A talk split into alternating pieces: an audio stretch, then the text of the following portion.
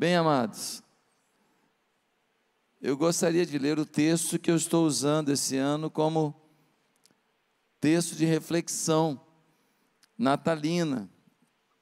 Lucas no capítulo 8, desculpa, Lucas no capítulo 2, do verso 8 ao verso 11. Nós vamos explorar mais algumas coisas desse texto hoje. Lucas, capítulo 2, versículo 8. Diz assim a palavra sagrada: os pastores e os anjos. Havia pastores que estavam nos campos próximos e durante a noite tomavam conta dos seus rebanhos. E aconteceu que um anjo do Senhor apareceu-lhes e a glória do Senhor resplandeceu ao redor deles. E ficaram aterrorizados. Mas o anjo lhes disse: não tenham medo, estou lhes trazendo boas novas de grande alegria, que são para todo o povo. Hoje, na cidade de Davi, lhes nasceu o Salvador, que é Cristo o Senhor. Queridos, os pastores estavam cuidando dos seus rebanhos nas campinas de Belém. Belém é uma cidade que tem elevações, e tem uma parte abaixo de Belém, onde os pastores costumavam cuidar dos seus rebanhos. Por que, que um pastor tem que cuidar de um rebanho mesmo de noite? Porque senão feras podem comer o rebanho. Porque senão ladrões podem roubar o rebanho. Pensa num tempo que tinha muito ladrão, naquela época também. Não é só hoje, não, irmãos. Não é privilégio de Brasília, não. Tem muito ladrão na história da Bíblia. Desde que o homem é homem, que tem gente roubando gente, infelizmente. E meus amados irmãos, os pastores estão lá cuidando lá do seu rebanho, de repente aparece um anjo. E o anjo fala: Olha, olha para mim, tem uma notícia para vocês. Você está num, num, lugar escuro, só tem a luz da, das estrelas e da lua. Você não tem nenhuma iluminação pública. De repente, aparece um anjo falando contigo, dá um susto, sim ou não? Eles ficaram assustados. Ficaram assustados. Opa, o que, que é isso aí? O anjo falou: Não, fica tranquilo. Fica tranquilo, porque eu venho trazer para vocês a melhor notícia que o mundo poderia receber o Salvador nasceu aqui pertinho. É só subir aqui a colina, vocês vão chegar e vocês vão encontrar lá em cima o Messias, o Salvador, aquele que vai dar significado à existência das pessoas, aquele que vai trazer paz ao coração do ser humano, aquele que vai fazer alguém que vive uma profunda depressão, tem esperança de viver alegria novamente. Aquele que vai fazer uma vida falida, um casamento falido, uma história falida, se tornar em uma história de resultados, de conquista, de, de envolvimento com o sucesso novamente. Então, gente, eles ouvem isso e eu fico te perguntar: você acha que eles teriam como esquecer disso? Tem como esquecer uma manifestação como essa? Tem como não ser atingido de uma forma impactante por uma visão dessa? O anjo aparecer, depois apareceram mais anjos e fizeram um coral anunciando a chegada de Jesus. Imagina o que é isso. Se fosse com você, você tem como esquecer isso? Não tem. Por isso, esse dia foi marcante. O Natal dos pastores foi impactante, foi inesquecível. O nosso Natal precisa ser impactante, precisa ser inesquecível, precisa ser marcante. Não pode ser apenas mais uma noite que a gente vira, entra no dia 25 que a gente sabe que não foi o dia exato que Jesus nasceu, mas não importa. Não importa. Foi a data que lá Constantino fez lá os seus acordos lá, vamos comemorar nessa data aqui. Tá bom. Para a gente o que importa é lembrar que o menino foi dado. Ah, mas o, o, Natal não tem que ser celebrado, não, pastor. Isso é coisa profana. Não tem? Os anjos louvaram, os anjos fizeram a festa. Não tem que agradecer o nascimento do Messias. Você está de brincadeira. Você está de brincadeira. Os anjos anunciaram, os pastores foram lá, Tempos depois, os magos foram lá, ofertaram para Jesus, todo mundo celebrando, só a gente que não. Que mania que o pessoal tem de ficar descobrindo teologia do caos. O que atrapalha a fé cristã? Nós comemorarmos que Deus definitivamente cumpriu a profecia que está lá em Gênesis capítulo 3, versículo 15. Porque quando o homem pecou, quando o homem pecou, a gente estava é, perdido, a gente estava sem esperança, a gente não tinha mais nenhuma solução para a nossa vida. Mas aí a primeira profecia da vinda de Jesus foi feita: olha, vai nascer aquele que a serpente vai morder o seu calcanhar, mas ele vai esmagar a cabeça da serpente. É a primeira profecia. Depois os patriarcas só falam de Jesus. É.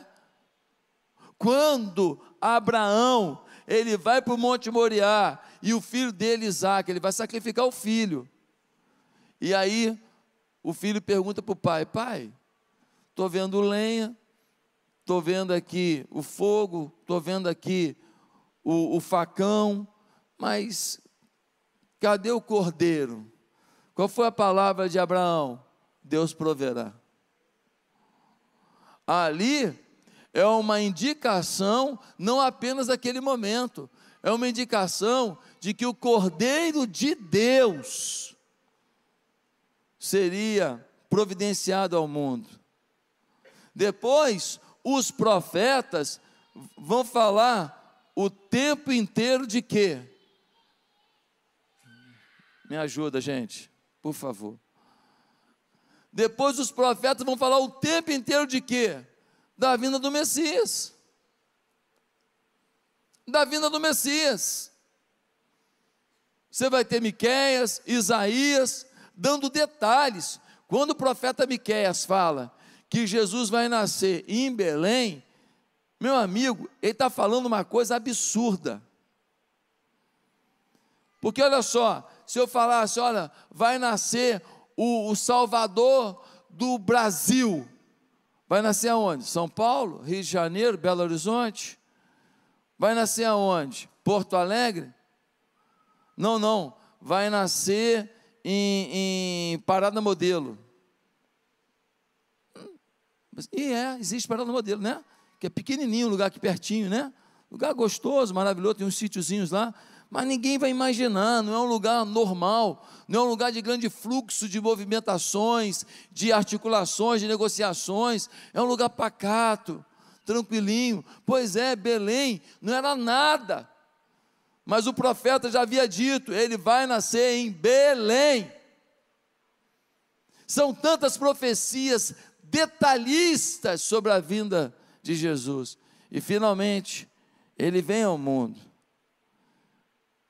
e a noite de Natal dos pastores foi impactante. Bem, hoje, o nosso Natal tem que ser impactante. Por quê? Porque o Natal que impacte sua vida de verdade tem três ingredientes aqui que eu queria apresentar. Primeiro, um Natal que impacte sua vida de verdade traz uma experiência com Deus. Olha o que diz o versículo 9: e um anjo do Senhor apareceu diante deles, e a glória do Senhor os cercou. Irmãos, o Natal precisa trazer sobre nós a glória, a glória de Deus. Quando a gente lê no versículo 9 ainda diz assim: De repente, um anjo de Deus apareceu no meio deles, e a glória de Deus brilhou no lugar onde estava. A glória de Deus foi tão forte que ela saiu do campo sobrenatural, metafísico, ela se tornou física, material. A glória de Deus foi tão grande que foi visível, não apenas sentida. Muitos de nós estamos vivendo de migalhas da presença de Deus. Muitos de nós fazemos orações rasas, leituras bíblicas sem intensidade, sem diálogo algum com aquilo que estamos lendo, sem reflexão real sobre a nossa vida.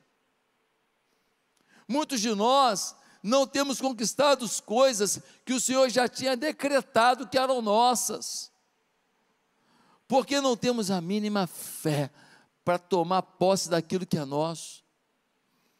Muitos de nós estamos caminhando numa vida cristã do jeito que o mundo decidiu criar. As pessoas vivem por dinheiro, vivem por trabalho, vivem para suas vontades, vivem por seus sonhos, vivem por seus objetivos e não querem entender o que, que Deus tem de sonho e objetivo para elas. não querem agradar a Deus, não querem revolucionar em nome de Deus. Agora, olha que interessante. A glória de Deus veio sobre quem? Pastores. Não veio sobre reis, não veio sobre homens de negócios, não veio sobre grandes comerciantes do Oriente. Depois os ricos vieram, os magos do Oriente tinham grana, trouxeram ouro, incenso e mirra isso vai acontecer quase dois anos depois. Isso vai acontecer um ano e tereré depois. Tanto que Herodes quis matar todas as crianças de dois anos para baixo.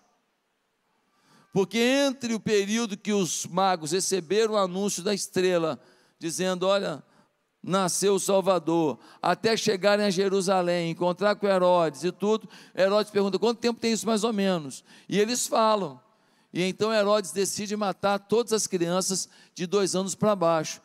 Quando a gente vê aqui na encenação da igreja, pastor chega, mago chega, dá a impressão que foi todo mundo no mesmo, mesma reunião, né? Só falta botar a rabanada eles comer junto, né? Mas não, os pastores chegaram em seguida. Os magos chegaram tempos, meses e meses depois. Quem está entendendo? Ficou mais claro agora? Quem tinha dúvida sobre isso? Muita gente, né? Poucos vão ter coragem de levantar a mão, mas. Gente, agora, olha, ele chega aos humildes, e o que isso quer dizer? Isso quer dizer que a glória de Deus está disponível a qualquer pessoa. A glória de Deus está disponível para você. Qual é a sua condição social? Qual a sua condição econômica? Qual a sua condição familiar? Qual a sua condição de, de erros do seu passado? Qual é a sua condição a Bíblia está dizendo: olha, eu não estou olhando sua condição. O Natal precisa ser um momento em que você traga sobre a sua vida a glória de Deus. Eu me lembro que uma vez eu fui para uma floresta para orar. E eu queria muito da glória de Deus. Você não precisa ir para uma floresta para orar. Você pode orar no seu quarto. Mas era uma experiência diferente. Era uma situação diferente. E aí, nós fomos para aquela floresta e começamos a orar na floresta. E orar. E aí, a madrugada vai entrando. E meia-noite, uma da manhã, duas horas da manhã, três horas da manhã, e estamos orando, e estamos orando. E lá pelas tantas, a gente abre o olho. E quando abre o olho, irmão, estava tudo iluminado. As folhas iluminadas os troncos iluminados. Aí você fala, pastor, você nunca contou isso aqui. Pois é, algumas coisas do, do íntimo a gente não fica revelando no público, não. Pegava as folhas assim, elas brilhavam na minha mão. Ah, pastor, porque estava com muito tempo com o olho fechado, né? mas não brilhava tudo, brilhava algumas coisas. Nós estávamos ali horas ajoelhado diante de Deus, clamando a Deus, querendo a glória dele. Quando a glória veio, irmão, foi tão forte que ela se tornou além do metafísico. Pastor, mas eu preciso disso também. Não, você não precisa disso. Você precisa da glória sentida, você não precisa da glória vista. Você não precisa disso para poder experimentar o poder de Deus. Você precisa da glória de Deus na sua vida. Até porque, se você vê a glória de Deus e não tomar uma posição de agir conforme a glória, não adiantou de nada. Porque se você analisar friamente, você vai ver que quantas pessoas que viram milagres lá no Velho Testamento depois murmuraram de Deus. Quantas pessoas lá que andavam com Paulo viam milagres e depois abandonaram a fé? Quantas pessoas que viram os milagres de Jesus e depois rejeitaram o próprio Jesus? Então, querido, ver não resolve, tem que sentir e viver. Você precisa da glória de Deus. Você tem momentos com Deus?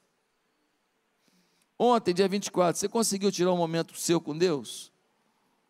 Oração, sonzinho. Eu tenho lá uns, uns vídeos que eu boto lá do YouTube. Música para orar. Ah, bota aquilo ali, rapaz. Dá vontade de ficar orando ali, olha. Coisa boa. Aí bate uma emoção às vezes. Você não sabe nem porque está com vontade de chorar, mas dá vontade. Porque Deus está ali. Porque Deus está ali. Agora, se você faz muita coisa no reino de Deus e você não tem esse momento de intimidade com Deus, me desculpa.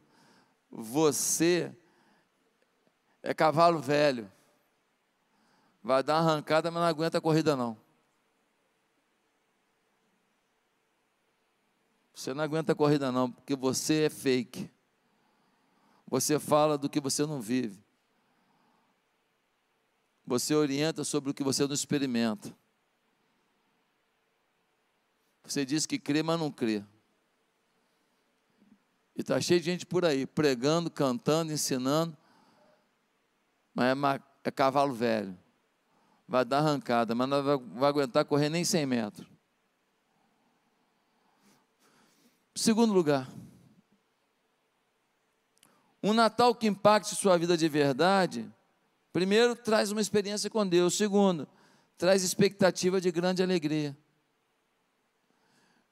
Eu fico vendo que o Natal para muita gente é triste. Você, você conhece gente que o Natal para ele é triste?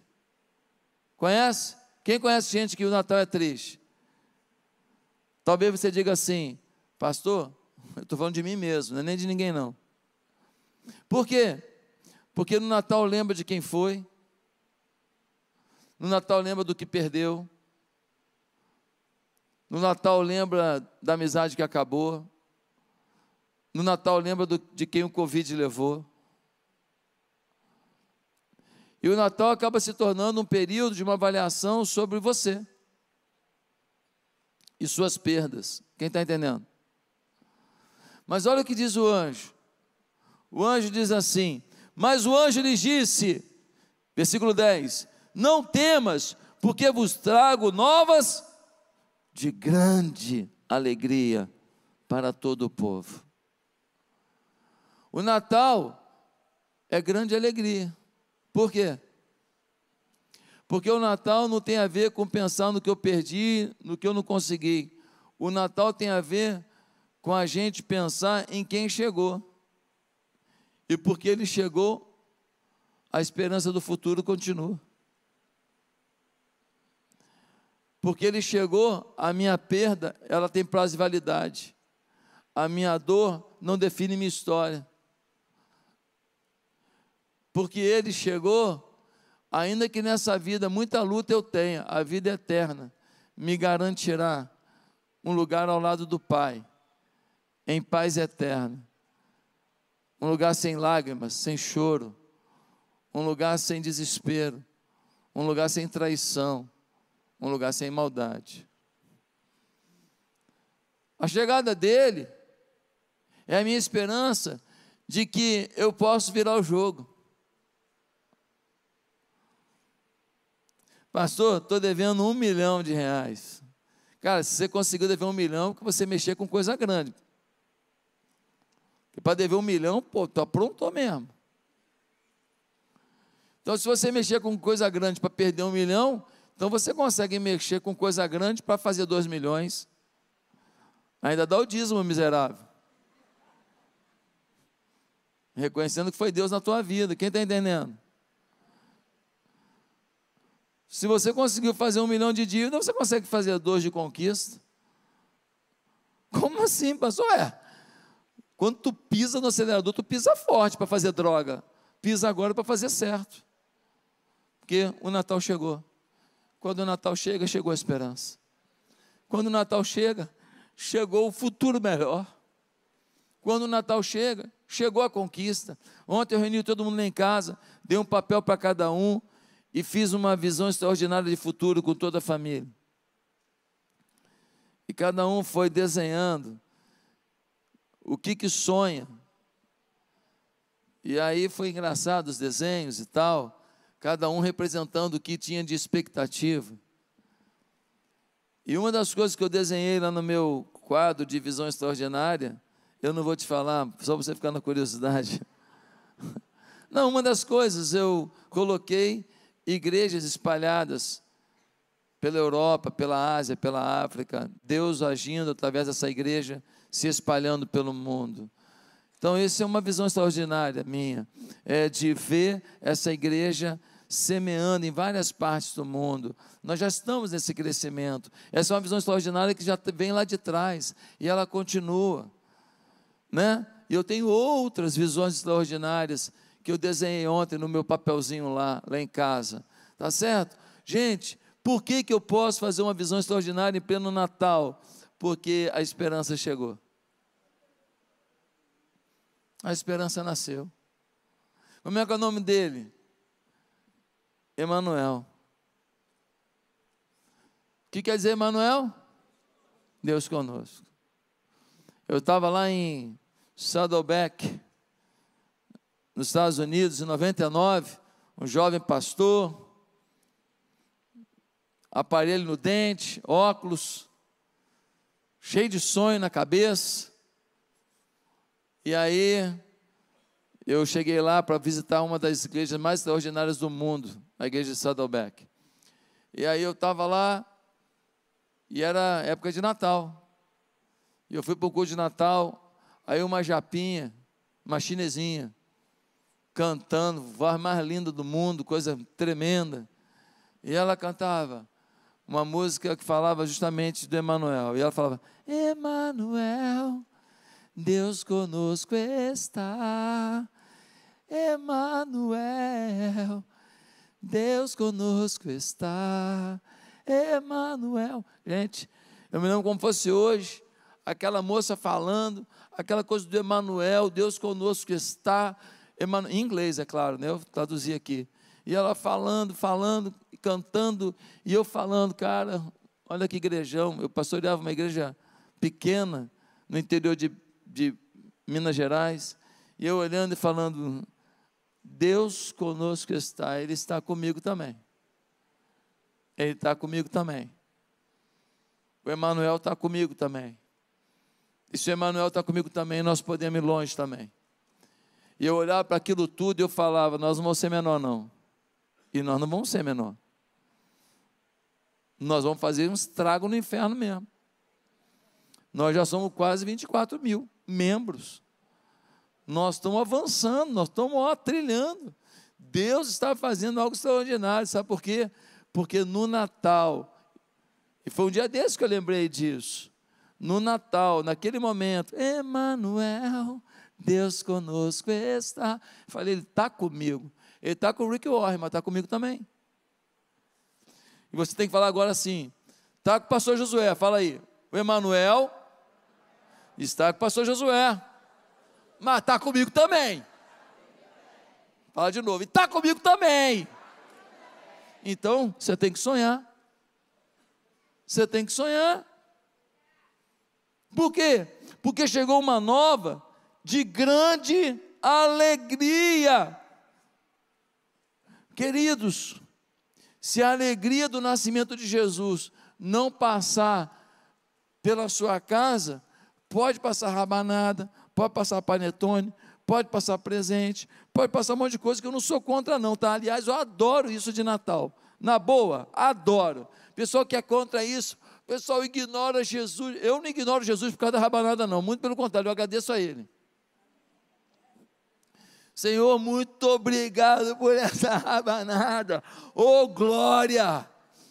Ah, que. Ô, gente, o evangelho é mais simples do que esses.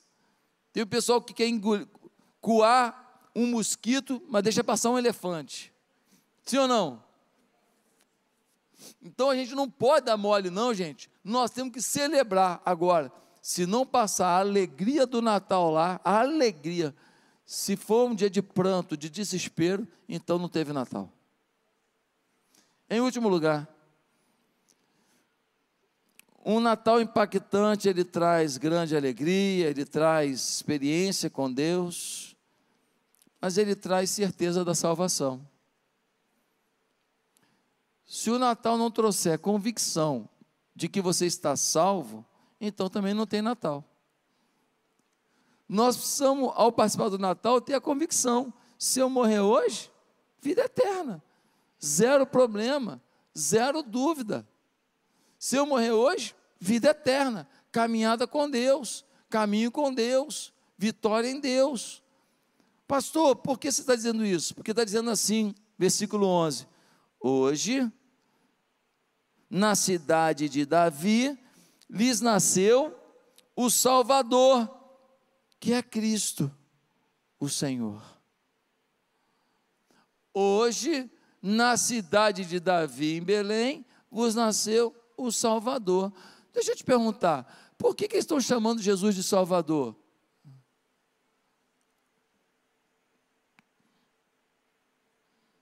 É porque ele faz milagre? É porque ele tem ensinos maravilhosos? É porque ele é um mestre de excelência? Estão chamando ele de Salvador porque ele salva. E o conceito de salvação na Bíblia é muito claro: é salvar a sua alma da perdição. É fazer você sair da configuração de perdido para salvo, de morto espiritualmente para nascido de novo, de a caminho do inferno para a caminho do céu. A mensagem da salvação é a essência da igreja.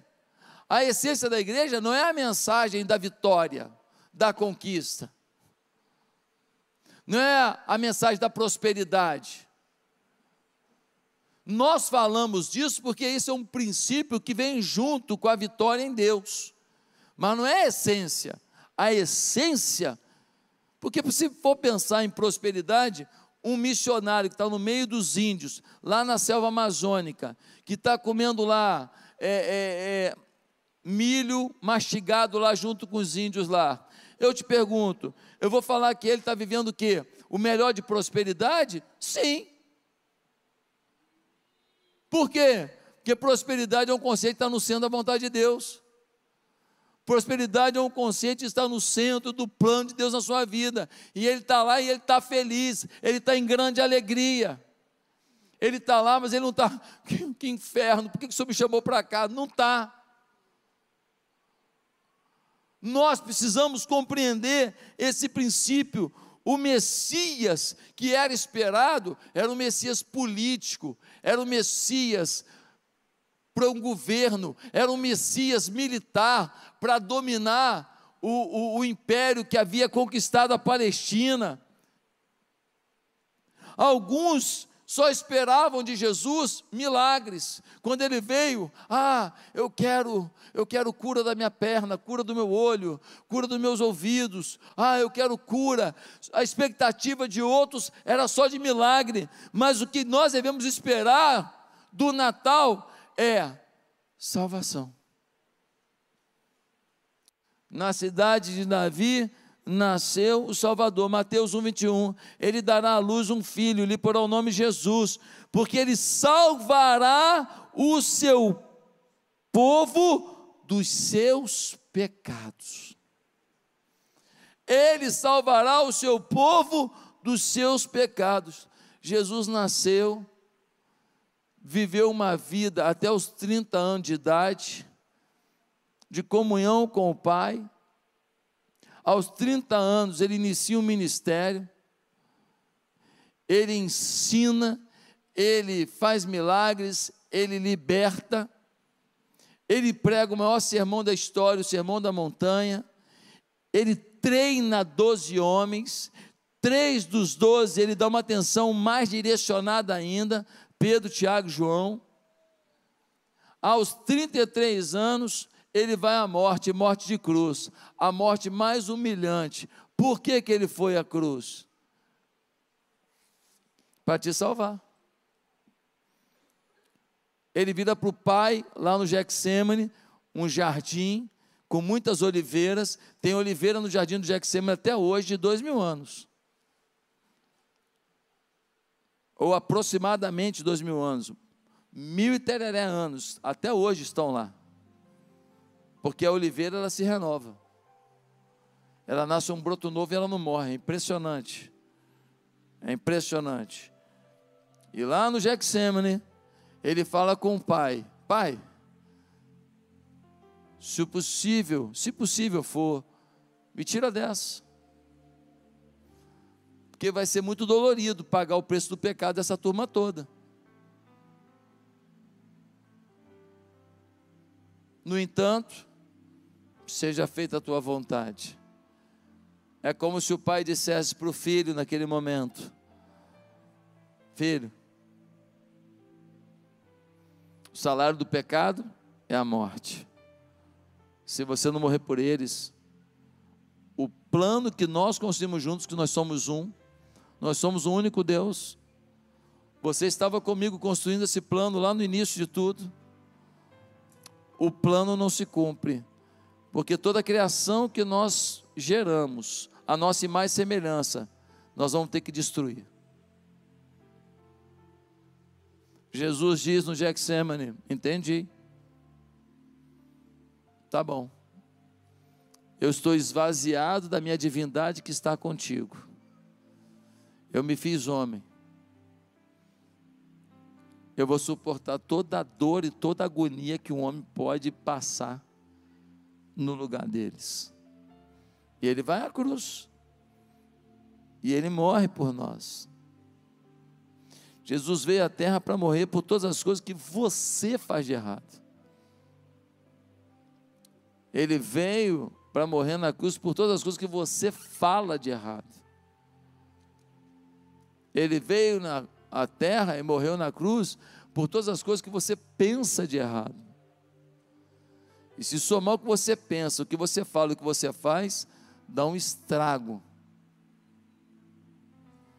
Que quando somos provocados, pensamos coisas horríveis. Quem nunca pensou em agredir alguém? Tem uns de Brasília que eu já pedi perdão a Deus várias vezes. Só Jesus na minha vida.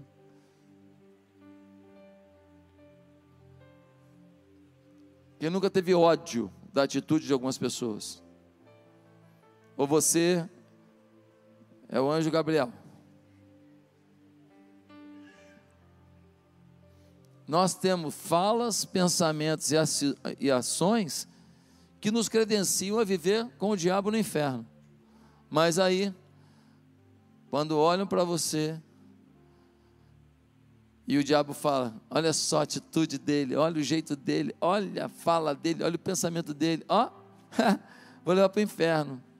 Aí um demôniozinho do lado fala: tu só não viu um detalhe, o que? Ele está com a marca, que marca? Do sangue de Jesus. Lembra quando no Velho Testamento, quando eles iam sair para a terra prometida, o anjo falou com Moisés: Olha, coloquem o sangue do cordeiro nos umbrais das portas. Quando o anjo da morte passar, aonde tiver sangue no umbral da porta, não vai morrer ninguém naquela casa. Mas a casa que não tiver o sangue do cordeiro, o primogênito da casa vai morrer. Estão lembrados disso? E aí? Aí morreu o primogênito de todas as casas do Egito, inclusive da casa de Faraó. Mas na casa dos hebreus, eles colocaram o sangue do cordeiro. O anjo passava, falava: tem gente imperfeita aí? Tem. Tem gente vacilona aí? Tem. Tem gente que já pisou na bola? Tem. É, mas eles estão marcados com o sangue do cordeiro. Caramba, é forte demais. É o sangue do cordeiro que faz o anjo da morte passar pela vida de um justo como você e falar: Ele é de Deus. Teve uma experiência muito interessante de um camarada que eles pegaram um corpo para fazer, não sei se você sabe, mas pessoal de macumbaria mais mais carregada assim, um ramo, um ramo da macumbaria aí, eles fazem alguns eventos dentro de cemitério. Quem sabia disso? A maioria sabe, né?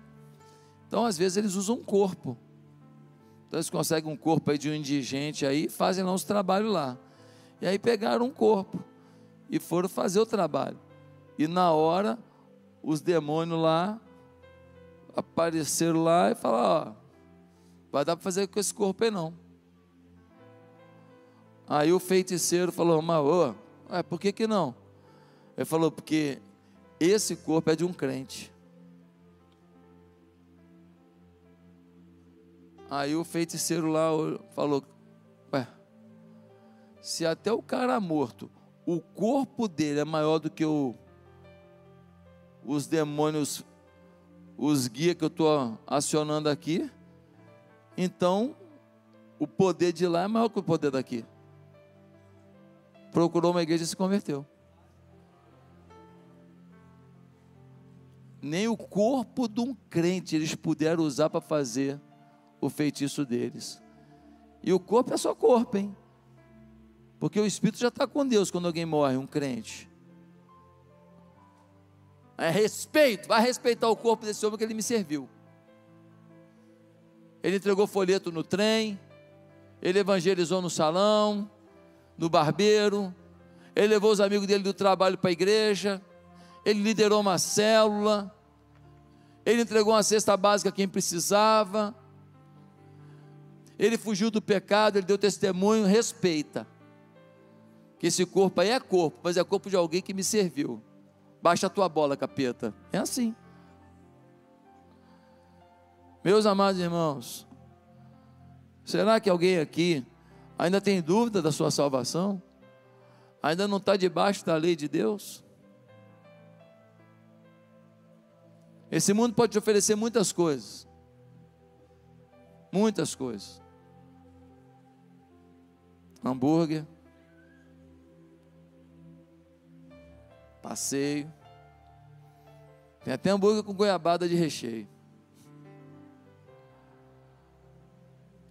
Pode te oferecer uma praia gostosa num dia de sol.